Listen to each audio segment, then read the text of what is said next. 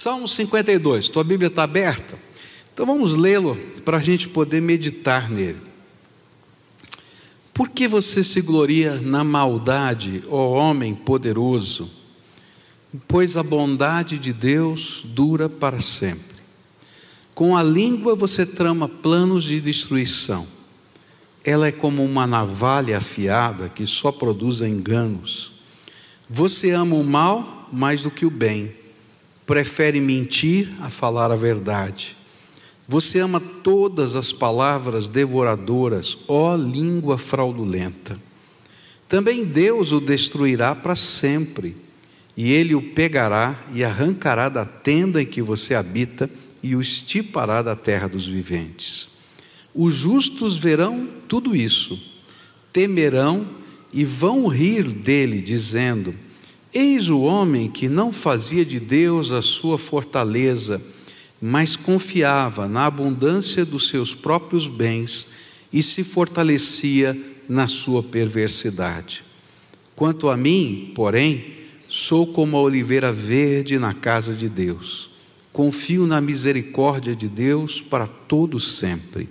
Sempre te louvarei, porque assim o fizeste na presença dos teus fiéis, esperarei no teu nome, porque é bom. Pai querido, nesta hora, quando vamos meditar na tua palavra, vem com o teu espírito e visita-nos. Foi tão gostoso esse tempo de louvor e adoração, esse tempo de batismo, Senhor, esse tempo de celebração da bênção do Senhor sobre o teu povo. E nessa hora, Pai, outra vez, outra vez se revele a nós. E que o Senhor mesmo esteja produzindo em nós o fruto que necessitamos. Fala conosco, Pai, é aquilo que oramos em nome de Jesus. Amém e amém. Para a gente entender esse salmo, a gente precisa lembrar ou conhecer um pouquinho do que está acontecendo na história de Davi quando ele escreve esse salmo. E isso está lá no livro de 1 Samuel, nos capítulos 18 até 23. Então, se você chegar em casa e quiser conhecer o contexto desse salmo, você vai ter que ler lá do capítulo 18 de 1 Samuel até o capítulo 23, e aí você vai entender o contexto, por que Davi escreveu essas palavras tão duras, tão, tão, tão contundentes como ele escreveu aqui. E neste salmo, Davi nos coloca diante de um contraste, que certamente eu e você já nos deparamos em vários momentos da nossa vida.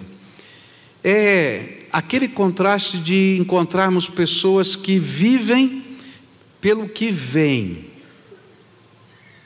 Então, eles vivem pelo que estão olhando e pessoas que vivem pelo que creem, por aquilo que acreditam e esperam em Deus.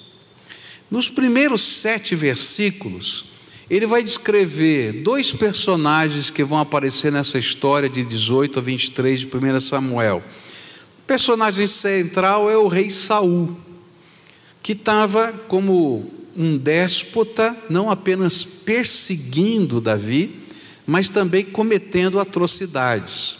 E um outro personagem é Doeg. Doeg era um edomita que era o encarregado das ovelhas de Saul, que pastoreava o rebanho de ovelhas de Saul. E que ele então agora cumpre uma ordem muito violenta que Saul dá de matar uma cidade inteira. Nenhum soldado de Israel teve coragem de fazer isso, mas aquele homem vai lá e faz. E, e Davi está escrevendo nesse contexto e dizendo que coisa terrível está acontecendo. É interessante que hoje a gente pode é, olhar para essa história conhecendo tudo o que aconteceu, mas quando esse salmo foi escrito, o que se podia ver era um tirano abusando do seu poder e um jovem líder que não parecia ter esperança ou futuro, só uma crença inabalável em Deus. E aí a gente vai olhando o contraste de tudo isso, podendo olhar a história como um todo. Ver, não é para viver ou crer para viver.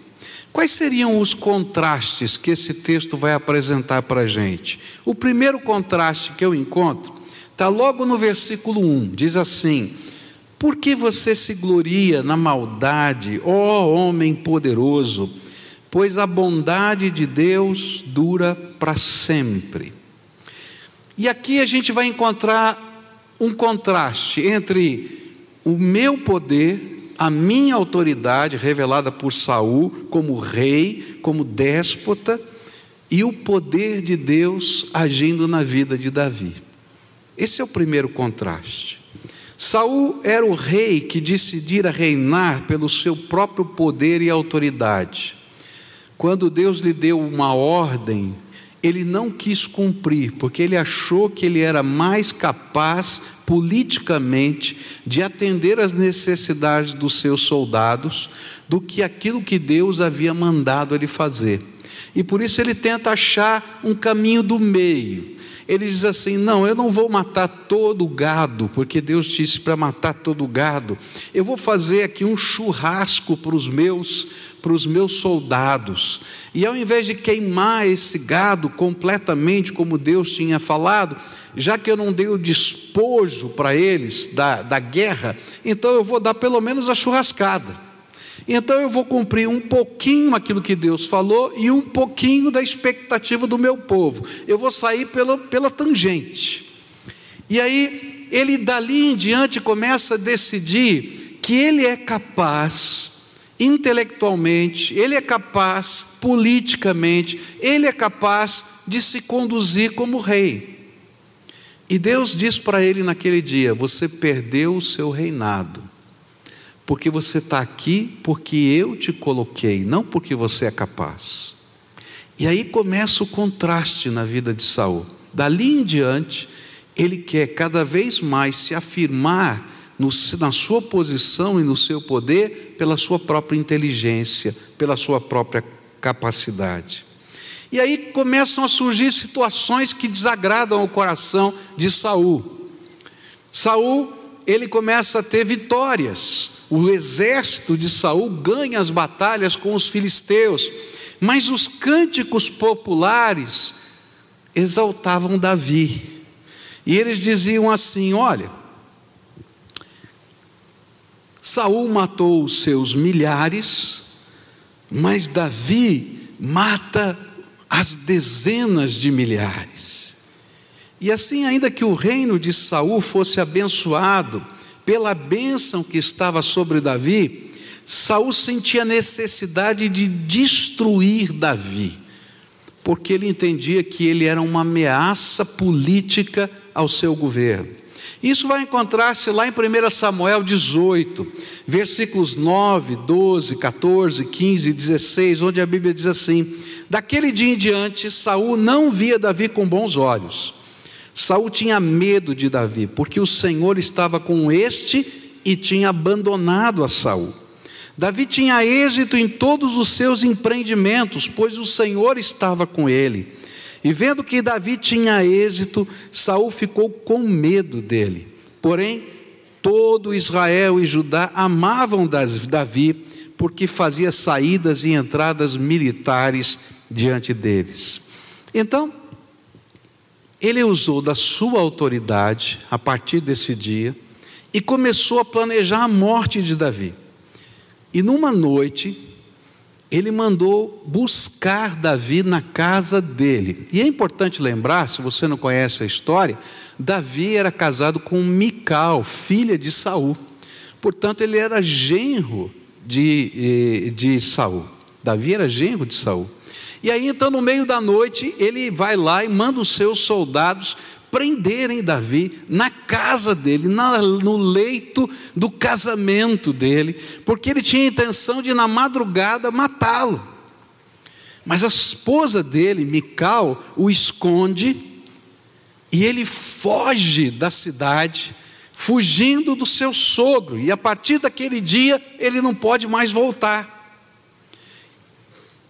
E aí, Saul disse: Não, eu vou encontrar esse homem, vou matar esse homem. E ele está com o seu plano, ele está com o seu objetivo, ele está pensando no poder dele. Afinal de contas, eu sou o rei, afinal de contas, eu tenho um exército. Esse homem é sozinho, ele não tem condições de fugir de mim. Mas lembra que eu falei para você que há um contraste entre o poder do homem e o poder de Deus? E aí então a história vai nos contar algo tremendo. Davi foge daquela casa, da casa dele, no meio da madrugada, e vai se esconder na casa de Samuel, o profeta. E aí logo a notícia chega para Saul. Saul, Davi está na casa de Samuel. Ele falou: tá fácil. Ali só tem profeta, não tem nenhum guerreiro não tem quem vai defender Davi. O exército dele, a tropa dele estão aqui, não tem jeito, agora ele vai morrer. Mas lembra para você que eu falei do contraste entre o poder do homem e o poder de Deus? Sabe o que vai acontecer? Olha que coisa tremenda. Ele manda o primeiro batalhão de soldados. E os soldados, quando chegam perto da casa de Samuel, são tomados pelo Espírito Santo e começam a profetizar. E eles não conseguem entrar naquela casa, não porque foram amaldiçoados, mas porque foram abençoados pela presença de Deus. E um profundo temor do Senhor vem no coração daqueles soldados, e eles voltam sem Davi. E dizem para Saul: Saul, não dá, Deus está com ele. Quando nós chegamos naquele lugar, nós fomos cheios do Espírito, começamos a profetizar. Saul não se conforma com o poder de Deus. Ele diz: Não, vou mandar uma segunda leva de soldados, maior ainda. E então vai a segunda leva de soldados. E eu posso imaginar esses soldados chegando naquele lugar preocupados. E agora? O que, que vai acontecer? Porque os outros soldados já disseram: Ah, não vou mais lá. Não, eu não vou. Tem coisa tremenda de Deus acontecendo aqui.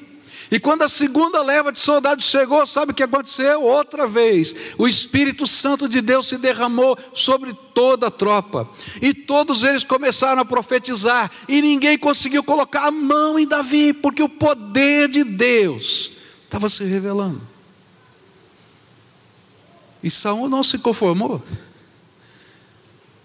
Ele manda uma terceira tropa e ele diz: Dessa vez eu vou. Eu vou, já que vocês não dão conta, eu vou dar conta.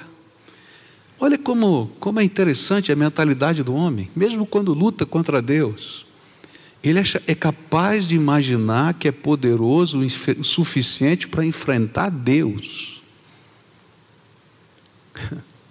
Sabe o que acontece?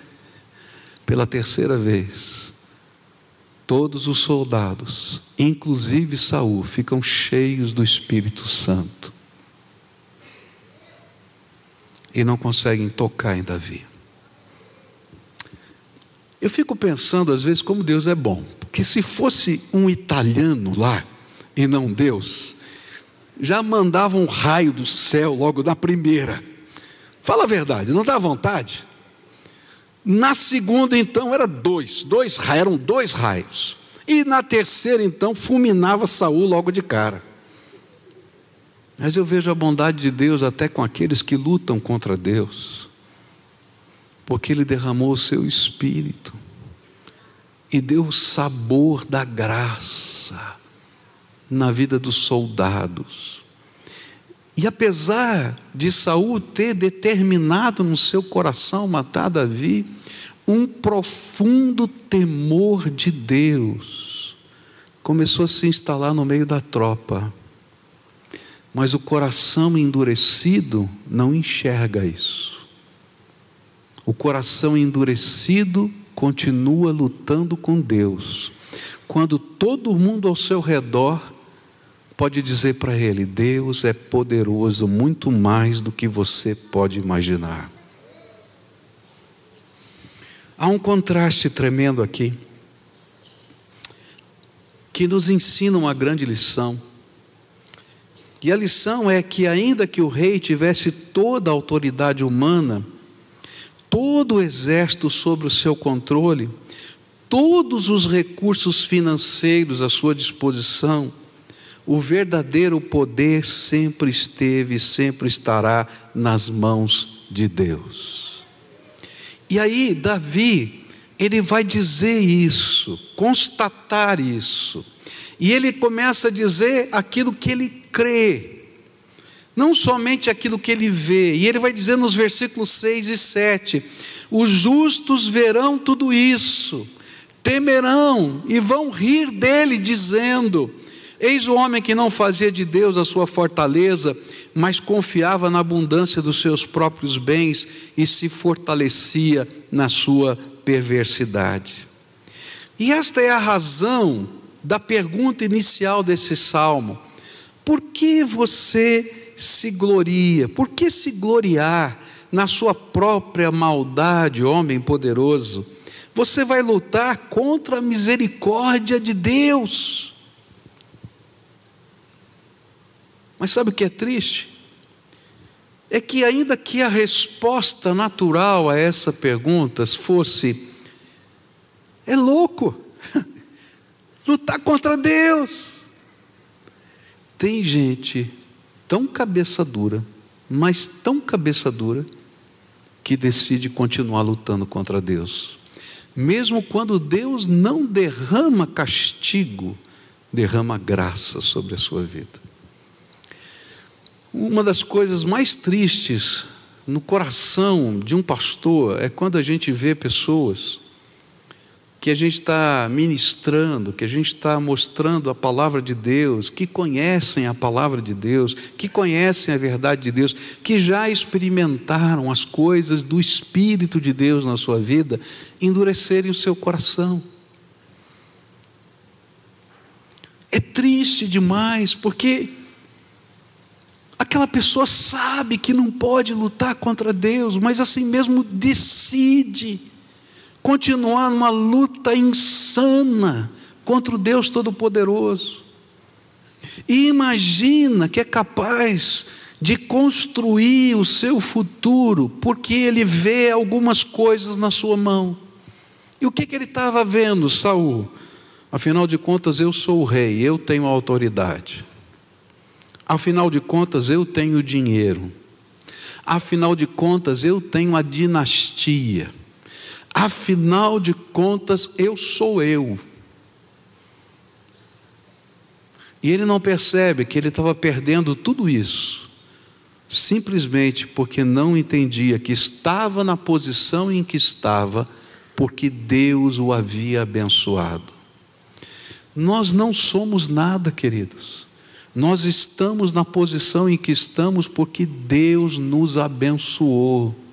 Se Deus tirar de você a mão de proteção e bênção, por mais inteligente, por mais capaz, por mais poderoso que você seja, não vai dar e não vai funcionar.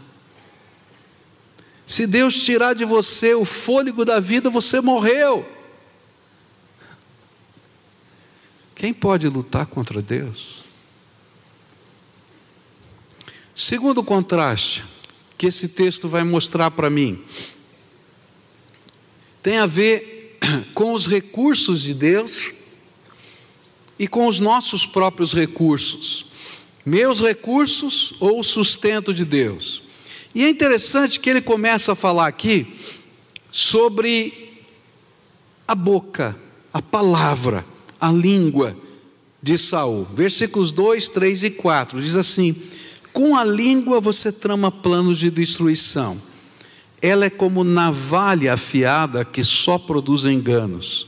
Você ama o mal mais do que o bem, prefere mentir a falar a verdade. Você ama todas as palavras devoradoras, ó língua fraudulenta. E é interessante porque Saul era um exímio articulador. E então ele define um plano. E o plano era destruir a imagem e o caráter de Davi diante do exército e do povo. E ele começa a usar todos os seus recursos para poder destruir a imagem de Davi. Por quê? Lembra que havia canção popular, não é? Saul mata os seus milhares, mas Davi mata os dez milhares, ou seja, quem protege a nossa nação dos inimigos filisteus é esse herói que nós temos. E aí ele diz: Não, eu preciso agora destruir a imagem popular desse homem. E ele começa a articular projetos para poder destruir a imagem de Davi. E ele começa a usar esses recursos para isso. Ele começou primeiro com o melhor amigo de Davi. E o melhor amigo de Davi, sabe quem era? O filho de Saul, Jonatas. E ele vai dizer: Olha, Jonatas, ele é uma ameaça para o reino. E quem vai perder não sou eu, porque eu sou rei. Mas o seu amigo vai ser rei no teu lugar. E olha só, no capítulo 20, versículos 30 e 31, quando ele não conseguiu desfazer o pensamento de Jonatas, da amizade para com Davi, olha só o que ele fala para o filho dele. E então Saul ficou irado com Jonatas e lhe disse: Seu filho de mu mulher vadia e rebelde. Você acha que eu não sei que você elegeu o filho de Jessé para vergonha sua e para vergonha da sua mãe? Pois enquanto o filho de Jessé viver sobre a terra, nem você estará seguro, nem seguro estará o seu reino, por isso mande buscá-lo agora, porque deve morrer. E ele começa a usar palavras de baixo calão. A Bíblia deve ter atenuado um pouquinho o que está aqui.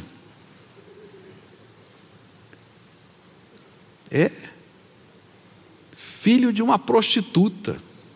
É isso que está aqui. E você pode imaginar o tom dessa conversa. Está pensando o quê, rapaz? Você não tem a malícia de rei. E com as suas palavras, ele começa a articular a destruição do caráter de Davi. Ele é um insubmisso, ele é um, um revolucionário, ele está aqui para destruir. E de repente isso não é suficiente, ele começa, continua a usar as suas palavras para transformar sua questão pessoal numa intriga entre as tribos de Israel.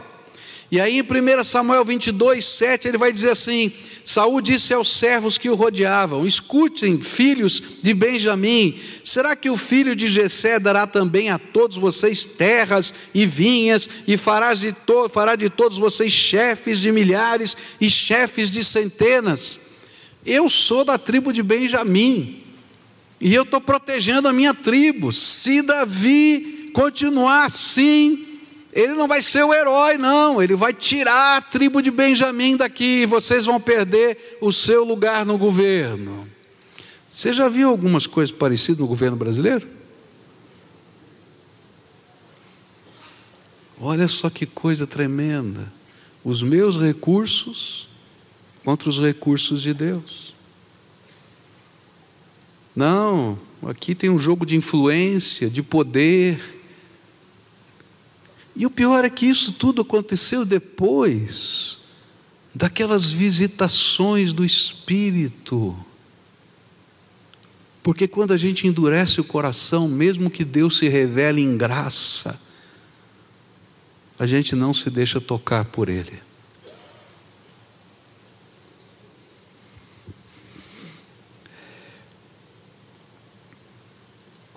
Não para aí, ele continua articulando e ele agora então conversa dizendo assim: Olha, esse homem Davi e o meu filho Jonatas, eles são desleais e subversivos. 1 Samuel 22, 8 diz assim: Para que todos vocês tenham, para, porque todos vocês têm, é, para que todos vocês tenham conspirado contra mim, não houve ninguém que me avisasse que meu filho fez aliança com o filho de Jessé. Não há nenhum de vocês que tenha pena de mim e me conte que meu filho instigou contra mim o meu servo para me armar ciladas, como se vê nesse dia. Mas isso não era verdade, isso estava só na cabeça desse homem. Tanto não era verdade que o sacerdote vai falar isso para Saul e vai dizer assim: Aimeleque respondeu ao rei: Em quem entre todos, e quem entre todos os seus servos é tão fiel quanto Davi, o genro do rei, chefe da sua guarda pessoal e honrado na sua casa? Por acaso foi essa a primeira vez que consultei Deus em favor dele? Não. Que o rei jamais acuse este seu servo, nem ninguém da casa de meu pai pois este seu servo de nada soube de tudo isso, nem muito, nem pouco. E sabe o que acontece? Quando alguém não consegue confirmar sua autoridade, com todos os seus recursos, com os seus argumentos, com a sua força, com o seu poder, sabe o que ele faz? Ele agride. É interessante isso, né? Quando termina a argumentação, vem a briga. E sabe o que acontece nessa cena de 1 Samuel 22? Saul diz assim: Eu não aceito que esse sacerdotezinho venha aqui me dizer o que eu, como rei, tenho que fazer. Nem aceito essa palavra dele, de que Davi era tudo isso. Todo mundo sabia que era verdade. Então ele disse para os seus comandantes: matem todos os sacerdotes que estão no tabernáculo do Senhor que ele havia mandado trazer a sua presença. Matem os 85 sacerdotes que estão aqui agora. E sabe o que aconteceu? Você lembra do exército que tinha ido a primeira vez? O Espírito do Senhor tinha se derramado sobre eles. Depois foi a segunda leva, o Espírito do Senhor, a terceira leva, o Espírito do Senhor todo mundo teve medo e ninguém encostou em nenhum dos sacerdotes de Deus. E ele grita: será que não tem ninguém aqui, homem suficiente, para fazer o que eu estou mandando? E aí se levanta um que não teme a Deus, que não pertencia a nenhuma das tribos de Israel, chamado Doeg, que era o pastor das ovelhas de Saul pega sua espada e começa a matar um por um dos 85 sacerdotes de Deus na frente de Saul. E Saul não fica satisfeito com isso. E ele manda que Doeg vá à cidade de Nob, onde estava o tabernáculo do Senhor ali. E ele mata todos os habitantes da cidade de Nob.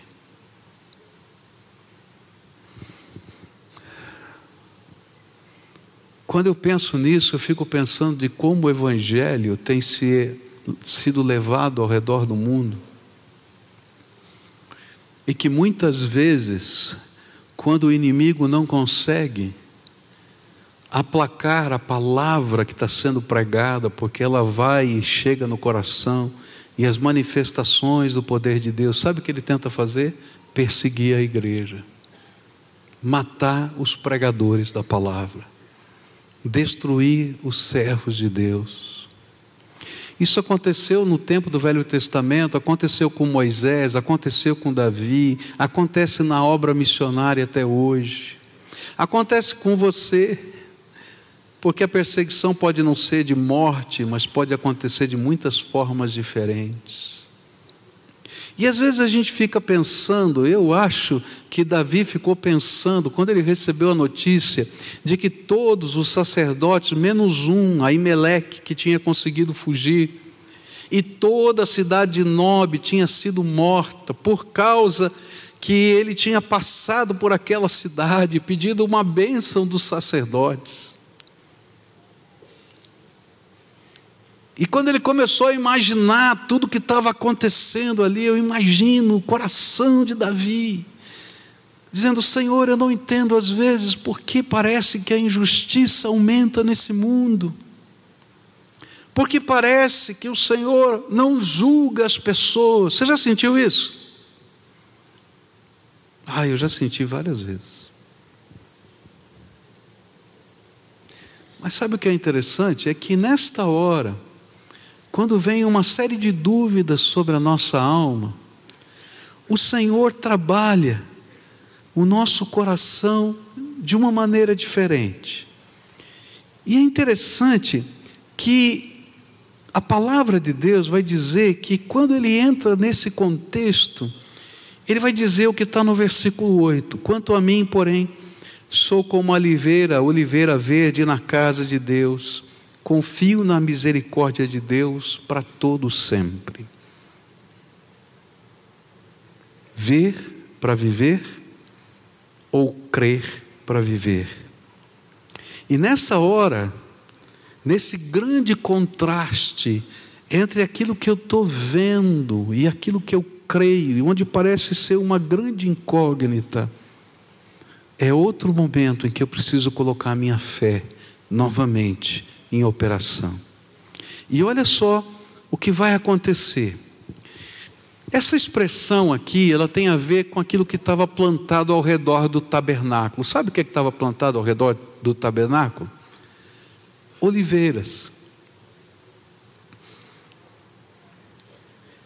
E quando Davi teve lá, ele olhou para aquelas oliveiras e disse: Sabe, eu sou como uma daquelas oliveiras, plantada no entorno da casa de Deus. E a oliveira, ela vive por muitos anos e continua dando frutos.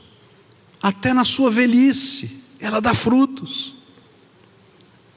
E é disso que ele está dizendo: Senhor, ainda que eu esteja vendo a língua fraudulenta, ainda que eu esteja vendo os poderosos fazendo coisas que não valem a pena, Ainda que eu não tenha todas as respostas, eu continuarei plantado na casa do Senhor, porque o Senhor é a minha vitória.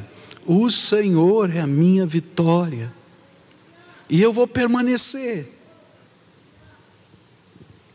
E aí, Deus vai colocando na mão de Davi algumas pequenas coisas que são uma pequeno, um pequeno sinal e uma materialização do que ele ainda ia fazer, que ele não podia ver ainda naquele momento, por isso ele precisava crer. Quando ele tinha estado lá naquela cidade de Nob, ele procurou os sacerdotes e disse assim aos sacerdotes: Você tem alguma espada aí? Você tem por acaso alguma espada? E olha que coisa tremenda. Os sacerdotes vão dizer para ele assim: Olha, Davi, nós somos sacerdotes, não tem espada aqui, exceto uma. E essa espada, na verdade, ela está aqui para o louvor de Deus. Sabe que espada é essa? É a espada do gigante Golias que você derrotou na batalha. E agora essa espada que tem aqui, ele é um memorial. E aí então, ele diz: então me dá a espada. Falou, tudo bem, leva a espada, afinal de contas, você que ganhou essa espada, leva. E aí eu fico pensando o que é que Deus estava falando para Davi. Saul ainda estava vivo, continuava um déspota, continuava mal intencionado, continuava com uma língua fraudulenta, mas ele tinha decidido: eu sou a oliveira plantada. Ele está na mão agora com uma espada, não qualquer espada, aquela espada. E sabe o que, que Deus está falando para ele? Ele está dizendo assim: Davi, eu continuo sendo a tua vitória. Você não viu ainda, mas eu vou fazer. Eu sou o mesmo que derrubou o gigante. E eu vou continuar a ser o mesmo para sempre, porque eu sou o Deus Todo-Poderoso e habito no meio desse povo que crê em mim e confia em mim. Mas ele não estava apenas com a espada na mão, ele disse assim: Eu estou com fome, não comi nada, estou aqui, não é? Com fome, não comi nada, você tem alguma comida? E aí os sacerdotes disseram assim: Olha, eu não tenho nada que não tenha sido consagrado. Porque os sacerdotes comiam a comida que vinha do altar, ou seja, se você oferecia um sacrifício, aquela parte do sacrifício era para ele. Ele disse assim: Olha, o que eu tenho aqui são os pães que são oferecidos ao Senhor. Esse pão ele era trocado todo dia. Então, o pão fresquinho era colocado diante do altar e se pegava o pão amanhecido, e esse era o que o sacerdote comia, o pão amanhecido. Ele disse: O pão que eu tenho é o pão da mesa do Senhor. E ele disse: Ótimo, me dá o pão da mesa do Senhor. E ele vai sair com aquele pão e vai comer aquele pão. E sabe o que, é que Deus está falando para ele? Não somente a espada, porque eu sou a tua vitória, mas ainda que você esteja sozinho e ainda que você se sinta perdido, eu sou o teu sustento, porque da minha mesa vem o alimento para a tua vida todos os dias. Olha que coisa tremenda o contraste: um rei todo-poderoso, rico, influente, capaz e um homem fugindo. E Deus está dizendo: pode confiar em mim, porque eu sou o teu Senhor. A minha espada está na tua mão e o meu pão está contigo. Eu sou o teu sustento. E sabe, não para aí. Quando acontece toda essa tragédia, foge um sacerdote, um só, Aimeleque.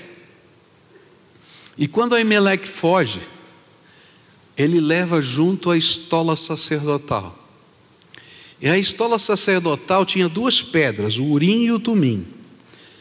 E quando eles oravam ao Senhor, e eles pediam a Deus uma resposta, o sacerdote era capaz de ouvir a voz de Deus usando as pedras, o urim e o tumim, o sim ou não de Deus. E a partir daquele instante, quando ele acolhe Aimeleque, porque Aimeleque começa a fugir de Saul, ele chega lá com a estola, e você vai começar a ver que muda a história. A história começa a mudar a partir do capítulo 23, 24 e assim por diante. Porque dali em diante Davi começa a dizer: Senhor, vou para essa batalha. E aí Meleque dizia: O Senhor está mandando você ir, você vai ser vitorioso. E ele era vitorioso. E ele dizia: Não, não vai agora, porque o Senhor disse que não é a hora, porque o Senhor passava a ser a orientação e a sabedoria para cada momento da sua vida. Há um grande contraste aqui: o meu poder e o poder de Deus, os meus recursos ou os recursos de Deus. Mas os recursos de Deus vão pedir de mim e de você fé. Nem sempre você vai enxergar tudo bonito e arrumado. Às vezes você só vai ter um símbolo, uma espada, um pão, uma oliveira, a palavra de Deus na tua vida, que sempre vai te pedir fé. Mas o bonito é que quando a gente é capaz de viver essa experiência, nós vamos ter não apenas a nossa vida marcada com esses pequenos sinais, mas elas serão uma seta indicativa e um convite a que confiemos na Sua misericórdia, porque um dia veremos o que Deus vai fazer. Por isso, sempre Deus vai pedir para a gente para a gente decidir entre ouvir a voz de Deus e obedecer incondicionalmente, como Davi estava tentando fazer, ou tentar flexibilizar aquilo que Deus está falando para achar um caminho politicamente correto. Davi escolheu fazer exatamente a vontade de Deus. Por isso, o final da história, que não está aqui nesse salmo, é linda porque Davi se torna rei de Israel. E quando ninguém imaginava que esse homem sozinho podia ser rei, Deus o fez. E termina esse salmo, e eu vou concluir com isso, nos versículos 5 e 9, onde diz assim: Também Deus o destruirá para sempre, e ele o pegará e arrancará da tenda em que você habita e o extirpará da terra dos viventes. E o verso 9: Sempre te louvarei, porque assim o fizeste, e na presença dos teus fiéis esperarei no teu nome, porque é bom. O último contraste tem a ver com o final da história. Esse final da história precisa sempre de uma decisão. Se eu vou construir o meu futuro, se eu vou usar todos os recursos que estejam diante de mim para alcançá-lo, porque eu tenho esse poder. Mas lembra que um dia todos nós vamos ter que comparecer diante do justo juiz, que fará justiça, mesmo quando penso que não existe justiça nessa terra.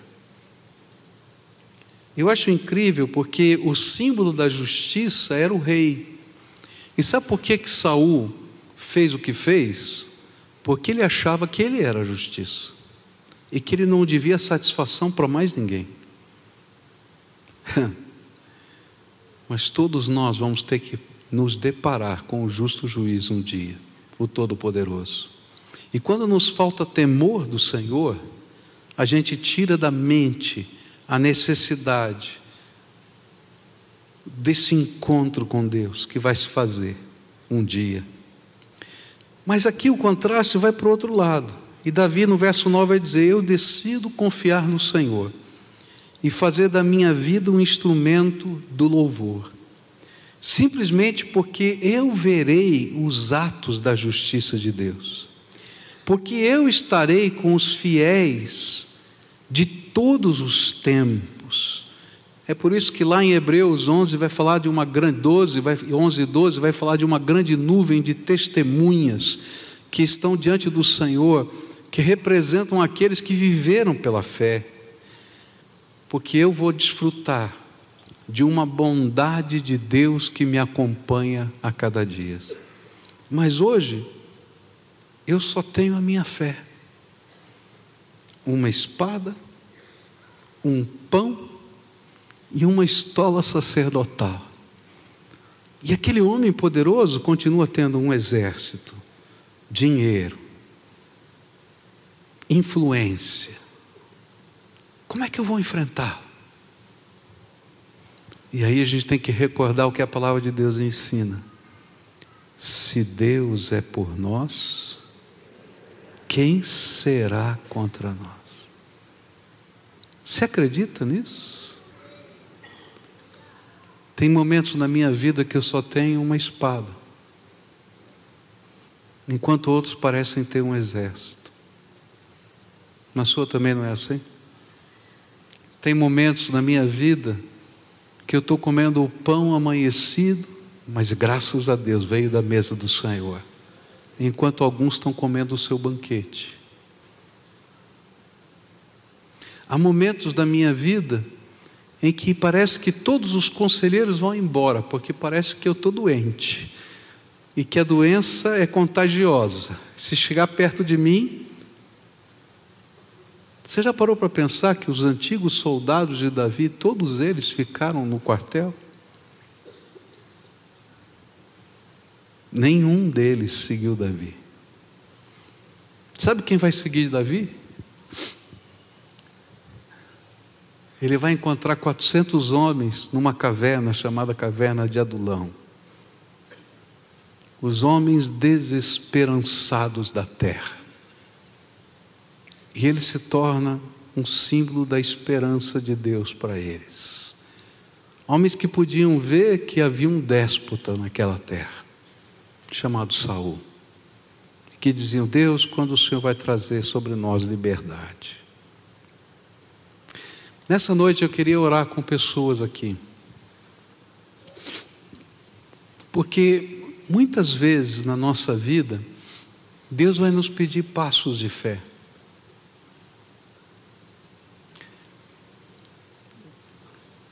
Todas as grandes vitórias que Deus já me deu, elas não estavam construídas visivelmente. Algumas vezes parecia uma grande loucura. Todas as grandes decisões que eu tive que tomar, nem sempre foram dos melhores conselhos que eu recebi. Eu nunca vou me esquecer do dia que eu estava considerando o convite para vir para cá e fui conversar com uma pessoa que era meu conselheiro a vida toda. E aquela pessoa disse: Não, não vai para lá não. Esse povo é frio, complicado. Você vai sofrer muito lá. E quando eu fui perguntar para Deus, falou: Eu te quero lá. E eu tinha que tomar uma decisão. E eu sempre gostei de ouvir a voz do Todo-Poderoso. Sabe por quê? Não tem melhor lugar na face da terra do que no centro da vontade de Deus. Davi estava só com uma espada, com um pão amanhecido, e com um sacerdote que tinha sobrado com a estola sacerdotal. E foi com isso que Deus fez a vitória de Davi. Quando ele enfrentou o gigante, ele só tinha cinco pedrinhas e uma funda. E foi mais do que suficiente. A gente não vive por aquilo que a gente vê, não é por prós e contras. Não é porque a racionalidade nos ensina isso ou aquilo, ainda que a gente precise de todas essas ferramentas. Mas se você é um servo de Deus, você tem que viver pela palavra de Deus na tua vida, pelo teu compromisso com o Senhor. As tuas decisões precisam ser tomadas de joelhos na presença de Deus. E às vezes, querido, você não vai enxergar muita coisa, não. E olha, se você imagina que você vai ter apoio, vai ter muita gente batendo em retirada na sua volta. Mas você nunca vai estar sozinho porque o Deus Todo-Poderoso vai estar ao seu lado. E se Ele é por nós, acabou.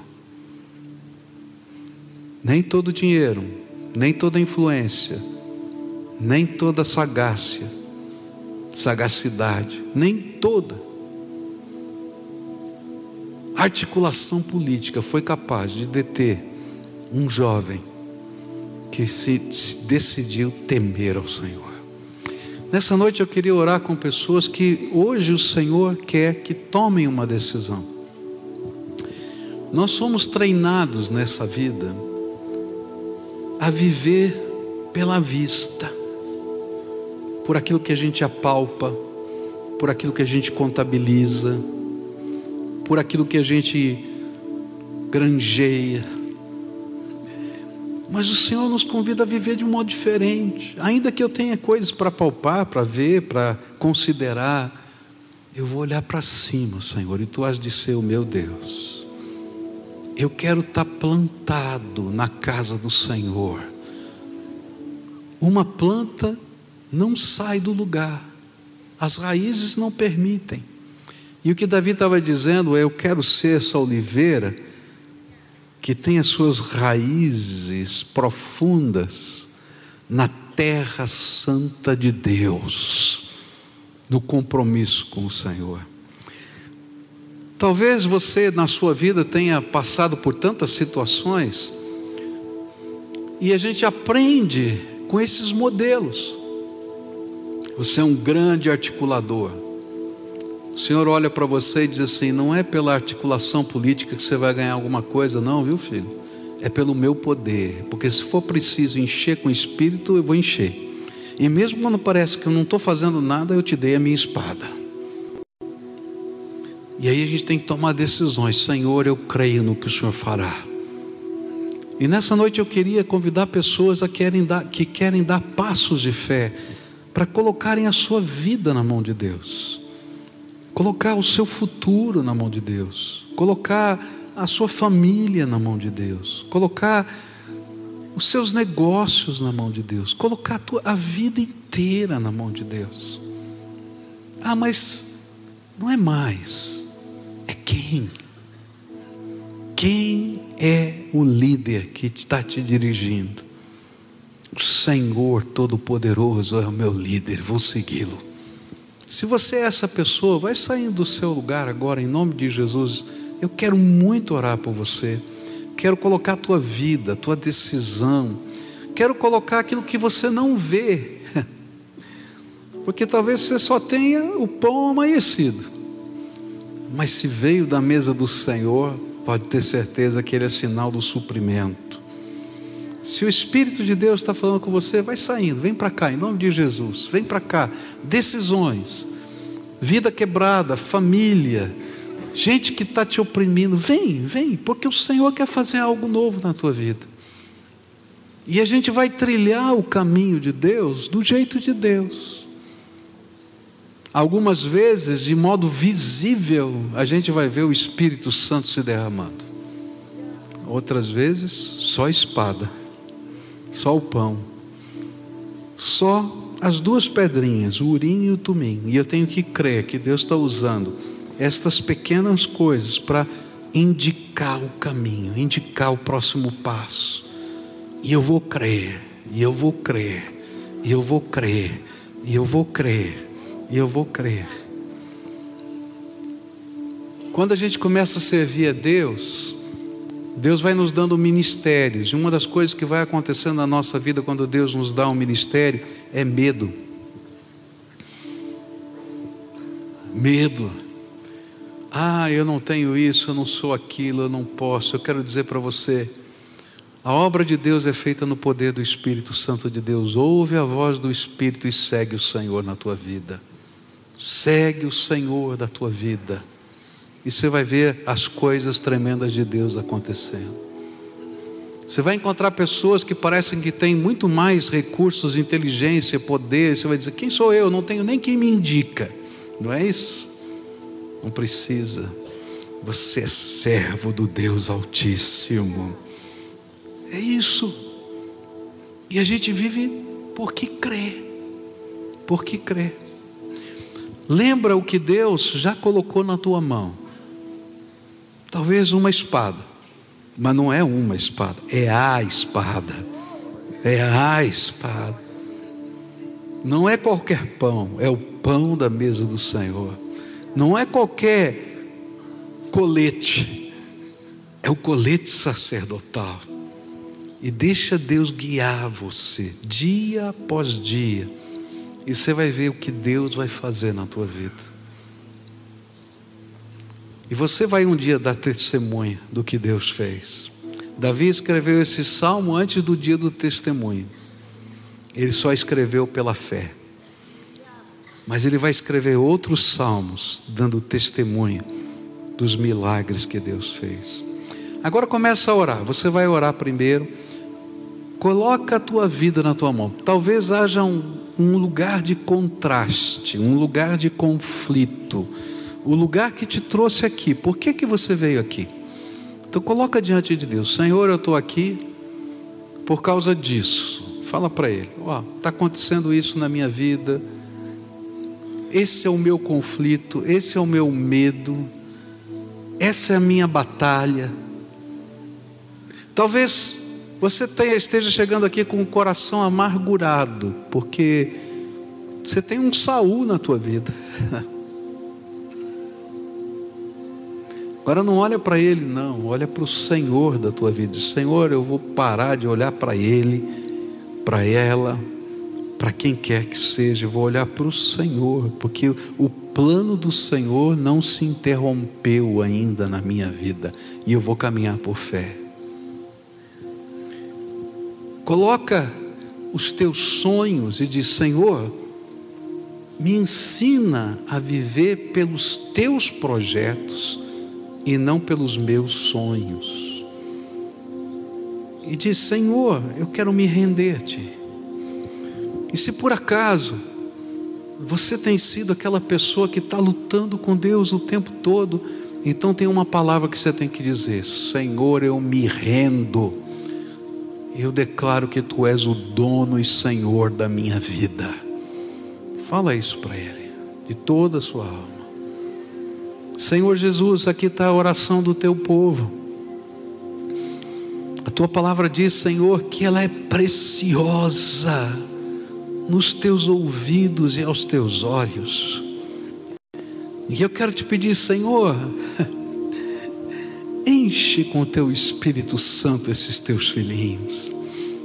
Ó oh, Pai, marca com a tua graça, que a visitação do Senhor seja algo tão tremendo, tão gostoso, que a gente possa olhar para diante e dizer: Eu ainda te louvarei no meio dos teus fiéis, porque o Senhor é bom eu ainda te louvarei no meio do teu povo, porque o Senhor é bom. Ainda que hoje esses teus filhinhos não estejam vendo isso, talvez estejam vendo tantas lutas, tantas dificuldades, tantos problemas, mas Senhor, eu quero te pedir que a espada que o Senhor deu, que o pão que o Senhor trouxe da mesa do Senhor para eles, que a estola, Senhor, que dá orientação, porque é revelação do Senhor, abençoem a vida desses teus filhos. E quando eles saírem daqui, eles possam marchar, perguntando ao Senhor: faço isso, não faço isso? Qual é o próximo passo? E assim como o Senhor foi com Davi naqueles dias, que o Senhor seja com eles e que venha a bênção do Senhor sobre eles, porque eles decidiram viver porque creem no Senhor. E assim há de ser, Senhor. Ouve, Pai, a nossa oração, é aquilo que eu te peço, em nome de Jesus. Amém e amém. Agora, todo o povo de Deus de pé, dá a mão para quem está perto de vocês. A gente vai terminar o culto assim. Acho que não tem melhor momento para a gente terminar o culto, não é? Quando na presença de Deus a gente fala com Ele. Deixa eu falar uma coisa para você que está aqui com a gente, quem sabe aqui na frente, lá no fundo, não sei. Marca um encontro com Jesus todo dia. Marca um encontro. A hora e o lugar são você que marca, você que vai marcar. E deixa o Espírito de Deus falar com você. Lembra daquela estola sacerdotal, sim ou não? Como é que você vai saber se você não marcar um encontro com Ele? Pergunta para Ele: qual é o próximo passo? Você vai descobrir uma coisa tremenda: Deus fala com a gente, e quando Ele falar, presta atenção e vive, porque Ele é a nossa bênção. A estola sacerdotal hoje é a Bíblia, a palavra de Deus. Então, quando você pedir orientação, deixa a palavra de Deus falar com você. Se você não tem uma Bíblia que você entenda, é porque você está usando uma versão da Bíblia de 350 anos atrás. O português é de 350 anos atrás. Então, não sai daqui sem uma Bíblia que você tenha uma linguagem que você entenda, tá? E aqui, onde é que está o nosso pessoal? Aqui? Onde? No ponto de encontro, tá? Então, se você quer uma Bíblia, a igreja vai te dar de presente. Ninguém vai vender essa Bíblia, não, tá? Esse é um privilégio para mim te dar a palavra de Deus. Então você sai daqui e passa no ponto de encontro. Do lado da livraria tem um lugar chamado Ponto de Encontro. Vai lá e pega a sua Bíblia. Eu vim buscar a minha Bíblia. Marca o teu encontro com Deus e deixa Deus falar com você. Você vai ver o que Deus vai fazer. Ele está vivo. Ele é poderoso, Ele se manifesta, Ele nos abençoa. A Bíblia diz: Buscar-me-eis e me achareis quando me buscardes de todo o vosso coração. Busca o Senhor, busca. Você vai ver o que vai acontecer. A bênção não está numa igreja, num pastor, numa montanha, na Terra Santa. A bênção está no Jesus vivo dentro do coração da gente clama, busca, e você vai ver o que Ele vai fazer na vida de vocês, tá bom?